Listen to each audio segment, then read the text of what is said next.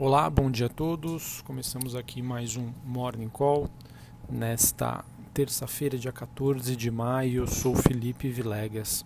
Olhando para o desempenho das principais bolsas internacionais, os índices acionários globais operam sem uma direção definida nesta terça-feira, com investidores em estado de otimismo cauteloso. Pois é, bolsas na Europa e S&P Futuro têm altas modestas, interrompendo a queda forte dessa segunda-feira após Donald Trump é, dizer que está prevendo negociações muito bem sucedidas com a China, apesar de os Estados Unidos ameaçarem a imposição de novas tarifas.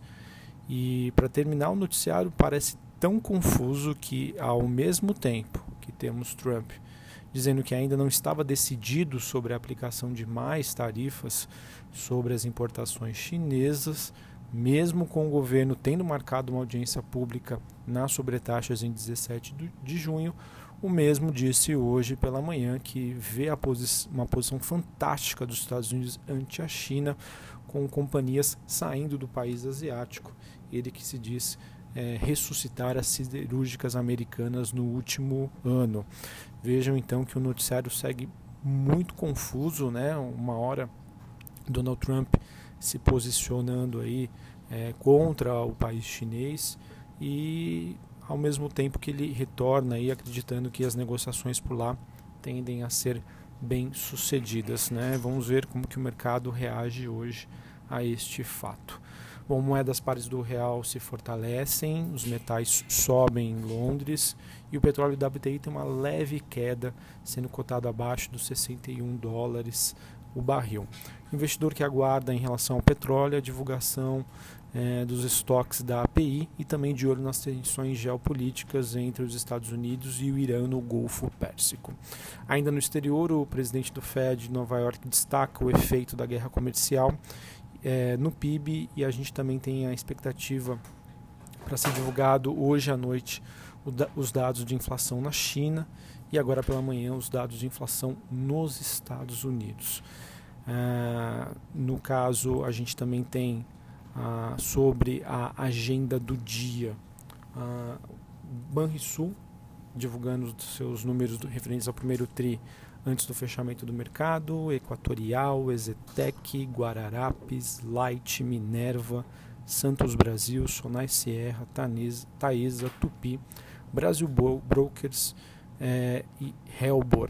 Essas empresas divulgam os seus números referentes ao primeiro TRI deste ano. Bom, turbulência externa acaba abrindo espaço aí é, quando a gente olha aqui para o noticiário do México de algumas pautas bomba. A primeira delas foi a quebra do sigilo de Flávio Bolsonaro, que foi divulgada ontem pelo Globo no fechamento, é, em que, de acordo com declarações do próprio senador, ele disse que não fez nada de errado. Essa quebra de sigilo bancário foi autorizada no período que vai de janeiro de 2007 a dezembro de 2018 e a Justiça também autorizou a quebra de sigilo fiscal dos investigados entre 2008 e 2018. A abrangência da quebra desse sigilo chama a atenção de políticos e magistrados, de acordo com o painel da Folha. Além disso, a gente tem Paulo Guedes tendo uma audiência pública na Comissão Mista de Planos, Orçamentos Públicos e Fiscalização às duas horas da tarde.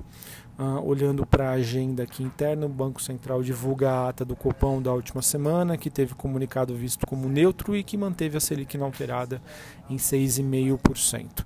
Ao ponto de que às 9 horas deve sair o volume do setor de serviços do IBGE na comparação anual.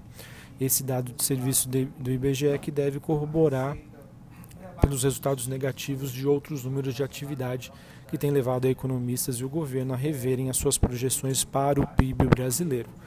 O Banco Central também oferta até 5.050 contratos, swap cambial para rolagem de contratos de julho a partir das 11h30 da manhã, mantendo seu padrão atuação. Bom, sobre o noticiário corporativo, uh, tivemos ontem uh, os Klein né, e mais uma corretora estudando juntos a aquisição das ações detidas pelo Grupo Pão de Açúcar na Via Varejo. Isso foi uma das notícias vinculadas no, no próximo do fechamento do mercado e fez com que a Via Varejo dentro da composição do Ibovespa, fosse uma das poucas ações que fechou no positivo. Né? Se concluída, acredito que o investidor tem, eh, veja isso como bastante positivo para a companhia.